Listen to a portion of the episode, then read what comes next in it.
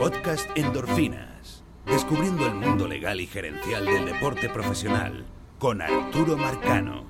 Bienvenidos a un nuevo capítulo, episodio de Endorfinas.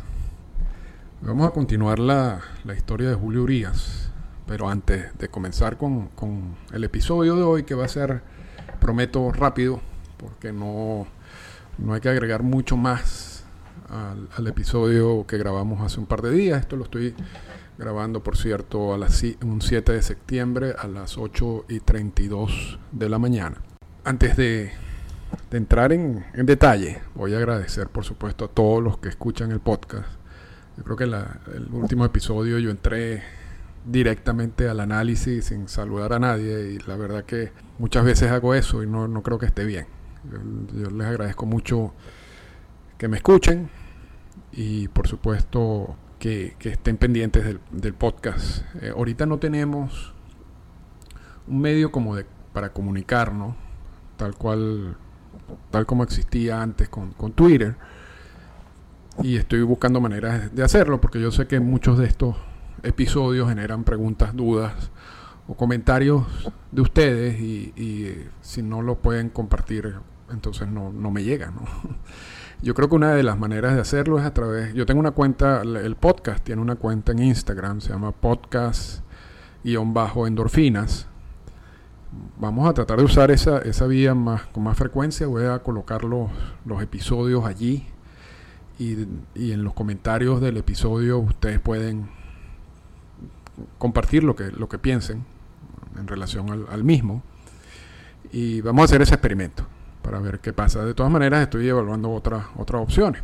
También quisiera agradecer a cuartobat.com, portal en México, por todo su apoyo. Y ya lo hemos dicho con anterioridad, pero lo voy a decir con mucha frecuencia de ahora en adelante. Los amigos de Cuarto Bat realmente hacen un trabajo extraordinario con el contenido del podcast.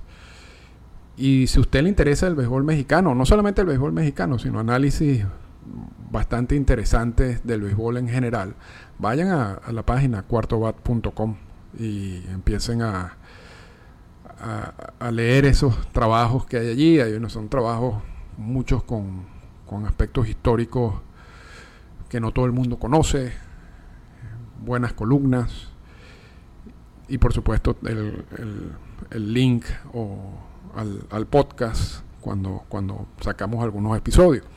Así que muchas gracias a Cuarto Bat por, por el apoyo y los invito, repito, si quieren saber más del béisbol mexicano en general y del béisbol en, en general, vayan a cuartobat.com. En el día de ayer, el 6 de septiembre del 2023, MLB coloca a Julio Urias en la lista administrativa.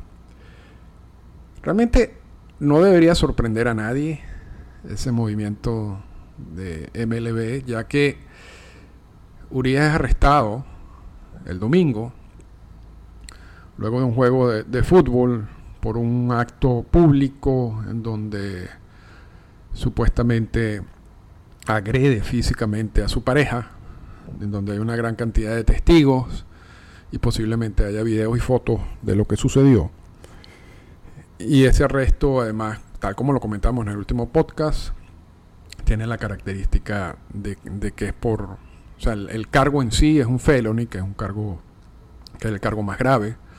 Son los cargos que ac- acarrean la mayor cantidad de pena de prisión, a diferencia del primer caso de, en el cual estuvo involucrado Julio Urias. Y tenemos entonces el acto, tenemos el arresto, tenemos el cargo por parte de la fiscalía, después sale bajo fianza ese mismo día eh, Urias. Entonces hay, hay, suficientes elementos, y, y creo que lo comentábamos, incluso yo creo que lo está dando ya por, por seguro en el podcast pasado. Hay suficientes elementos para que MLB use la vía de la lista administrativa con Julio Urias.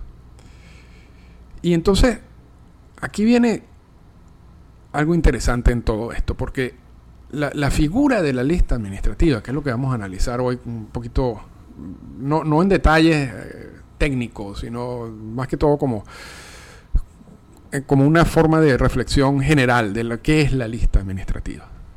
O sea, ¿por qué se crea esa figura? Sin, sin estar, repito, leyendo lo que dice la política y nada de eso, sino simplemente uniendo lo que quiere hacer MLB con la lista administrativa, con lo que pasó en la NFL y las diferencias que existen entre eh, esa figura y otra figura. Pero de una manera sencilla y, sin entrar, repito, mucho en, detalle. Porque además, cuando vemos la, la, evolución de la figura, vamos, y voy a mencionar un caso donde, donde ya los medios en Estados Unidos reflejan una confusión de en qué consiste la lista administrativa. Y hoy en día no hay material en, los medios de Estados Unidos que vayan a explicar lo que yo voy a explicar ahora. Seguramente habrá mucha gente que lo sabe, pero yo no he visto ningún tipo de material ni en inglés ni en español sobre el tema de que voy a tocar en los próximos 10 minutos. Y vamos entonces al, concepto de lista administrativa. El, el, concepto sencillo de lista administrativa es una herramienta, básicamente, que tiene MLB y el sindicato, que le permite sacar del roster activo a un jugador sin que eso involucre una sanción, porque el jugador además va a recibir paga y va a acumular los días de servicio mientras esté en esa lista administrativa, pero con el fin de darle más tiempo a MLB y al sindicato, porque es una, una política conjunta, para investigar o para dejar que un proceso judicial se pronuncie y luego puedan sancionar o no al jugador. Lo que busca evitar la, la herramienta de la licencia administrativa es que tú tengas a un jugador bajo una sospecha de violar la política de violencia doméstica, agresión sexual y abuso de menores. Y ese jugador esté activo. Y ese, ese jugador participe en los juegos y vaya al estadio. Porque en la NFL, cuando ocurrió, han ocurrido muchos casos de violencia doméstica, pero hubo un, caso en particular que lo hemos mencionado muchas veces con anterioridad, en donde el jugador siguió activo y mientras jugaba y en, y en esa semana mientras participaba en los entrenamientos y participaba en las notas de prensa, empiezan a salir hasta videos del acto de violencia doméstica. Y eso generó una reacción negativa desde todo punto de vista, protesta, patrocinantes que dijeron eh, la manera como se ha tratado este caso es inaceptable y, retiran el, dinero del patrocinio. Realmente se generó un desastre en la NFL por la manera como trataron ese y otros casos relacionados con violencia doméstica. Y la lección de la NFL, que luego fue copiada en esa primera política de, violencia doméstica, agresión sexual y abuso de menores de MLB, es preferible que el jugador no esté activo. Vamos a crear esta figura que se llama licencia administrativa, que es una cosa, un nombre un poco que no, tiene mucho sentido. Este, y vamos a aclarar que la licencia administrativa no es una sanción. Y eso es algo que hemos leído infinidad de veces, tanto en el caso de Wander Franco y ahorita lo estamos leyendo de nuevo en el caso de Julio Uría. Y no es una sanción porque el jugador, repito, recibe paga, acumula días de servicio, solamente lo que la diferencia es que no está activo.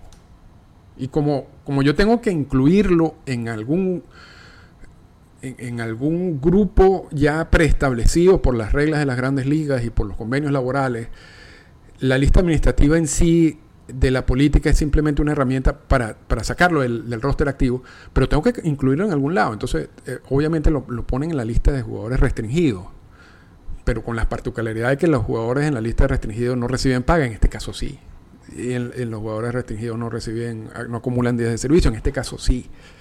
Entonces es una figura mixta ahí, pero, pero donde termina eventualmente el jugador en la lista de jugadores restringidos con las características que da la política. No como la como se usa la lista de jugadores restringidos de manera normal y corriente. Y entonces la confusión, donde, donde, se, donde uno nota cierta confusión, es que toda esta reflexión es fácil de, como de, de ver cuando un jugador se mete en problemas estando en plena temporada. Pero ¿qué pasa si el problema es fuera de temporada? ¿Se usa la lista administrativa? La respuesta obvia no. No es necesario. Porque fuera de temporada no hay juego. O sea, lo que está buscando MLB es evitar un impacto negativo en su negocio. Y, si el, acto ocurre fuera de temporada, al no haber juego, lo que MLB hace es simplemente inicia una investigación. Porque por otro lado, si dos de las características principales de la lista administrativa es que el jugador reciba paga y acumule días de servicio, fuera de temporada no, no hay pago. Los pagos se inician con la temporada y no acumulan días de servicio. Los días de servicio se acumulan cuando empieza ya cuando se inicia el roster activo, se inicia la temporada. Entonces, si esas dos características no funcionan fuera de temporada, entonces no, no hay necesidad de usar esa figura de licencia administrativa. Lo que pasa, o el proceso normal que hemos visto, porque no, no, todos los casos han ocurrido en temporada, hay, hay varios que han ocurrido fuera de temporada, es que MLB dice estamos iniciando una investigación. Y voy a mencionar los casos. Caso Yaciel Puig. Tuvo un problema en un bar en donde hubo una disputa y en el medio de la disputa se alegaba de que Puig le había pegado a su hermana. MLB inicia una investigación y luego decide no sancionar a Puig porque no consigue pruebas que demuestren que había violado cualquiera de los aspectos de la política. Y, también aquí habría que entrar en, cómo un acto, en, un problema de ese tipo violaría la política de violencia doméstica, agresión sexual y abuso de menores. No pareciera que entrara dentro de ninguno de los aspectos. Pero eso es otra cosa. vamos a decir, se inició una investigación fuera de temporada y MLB en esa investigación decidió no sancionar a Puig. Y se acabó el caso de Puig. Puig no entró en lista administrativa. Otro caso, Stephen Wright. Tuvo un problema en diciembre de hace varios años de violencia doméstica. Fue arrestado, fue la policía. MLB luego suspende a Stephen Wright por 15 juegos. No es colocado en licencia administrativa. Stephen Wright. Porque no, no había necesidad de hacerlo. Simplemente se inicia una investigación y se suspende. Miguel Sanó. Y aquí vamos entonces a ver los casos híbridos, si se quiere. Que son mis, pueden haber más, pero, pero estos dos es suficiente. Miguel Sanó tuvo un problema donde una fotógrafa dice que que, él, que, que Sanola agredió y con unas connotaciones sexuales en un evento donde estaban participando Sanó y por supuesto la, fotógrafa del equipo. MLB abre una investigación, decide colocarlo en la lista administrativa, mientras, aunque fue fuera de temporada, porque se estaba acercando el sprint training, o que estaba a punto de abrir el sprint training. Y luego toma una decisión de no sancionarlo porque no considera que, que tenía las evidencias suficientes como para hacerlo, como para que existiera un caso. Y ese anuncio lo hace mientras él está en sprint training, en el campo de entrenamiento. José Reyes también tiene un, caso en Hawái que involucra a su esposa. Había un proceso legal en Hawái relacionado con eso, todo fuera de temporada. Apenas se, comienza ya o se acerca la fecha de sprint training, es colocado en licencia administrativa. Y cuando uno empieza a revisar las notas de prensa de, la licencia administrativa de José Reyes, realmente ahí tú entiendes de que había una gran confusión acerca de esta figura. Porque en vez de decir licencia administrativa era suspensión con paga. Y no es una suspensión. De hecho, la, la misma definición te dice, esto no es una sanción, esto es un paso. Pero esa primera interpretación de suspensión con paga era lo que la gente consideraba que era más lógico. ¿no? Ahora, en el caso de José Reyes, en ese momento él no estaba recibiendo pago. Porque en dado caso iba a empezar el sprint training. En sprint training los jugadores no reciben pago. Y a, menos de lo que estimule el CBA de, los viáticos, etcétera. Y tampoco estaba acumulando días de servicio. Entonces, la, la forma como se expresaba o se expresaron algunos medios en el momento del caso de José Reyes también estaba mal. Pero, pero hay que entender de que era eh, el caso de Reyes, el caso de Chapman, fueron los dos primeros en que se utilizó esta política y por supuesto había muchas dudas y, ya ha pasado bastante tiempo y hemos podido por lo menos aclarar algunas de estas dudas. Ahora, ¿por qué puedes colocar a un jugador en licencia administrativa fuera de temporada? Y, la excepción son los juegos de, de sprint training. Y también de eso habla la política, donde dice si el jugador está en licencia administrativa en sprint training, no puede participar en juegos donde el público paga. Sí podría participar en juegos en donde los, llamo, los, llamados juegos B, en donde no hay público, o hay un público muy limitado, eh, con el fin de que, de que entre en forma. Como la lógica de esa extensión, si se quiere, de la licencia administrativa a los juegos de sprint training, sigue siendo la misma de evitar tener un jugador que puede ser sancionado severamente por un caso de violencia doméstica en unos juegos en donde hay un público y donde un público está pagando para ver esos juegos. Independientemente de si el jugador recibe salarios por esos juegos o recibe días de servicio. Entonces, esa, esa primera como interpretación de lo de la lista administrativa se extiende un poco hacia, hacia los juegos de sprint training porque hay público y porque hay público que paga. Pero fuera de esas dos circunstancias, fuera de los, del sprint training y fuera de la temporada de grandes ligas, realmente no hay necesidad de colocar a un jugador en licencia administrativa. Lo que hay, o el paso inicial, es abrir una investigación, tal como lo dice también la misma política. Y esa investigación eventualmente, eventualmente debe terminar o en una sanción o en la exoneración del, del jugador. Y si esa investigación todavía al momento del inicio del sprint training no ha llegado a una conclusión, entonces se puede usar la, alternativa de la lista administrativa en esos casos para ampliar el tiempo, para darle más tiempo a MLB y al sindicato a la hora de definir qué es lo que está pasando o, si desean esperar la decisión de, algún tribunal, bueno, la, mejor vía es hacerlo a través de la colocación del jugador en la lista administrativa. Ahora, ¿por qué estoy diciendo yo todo esto?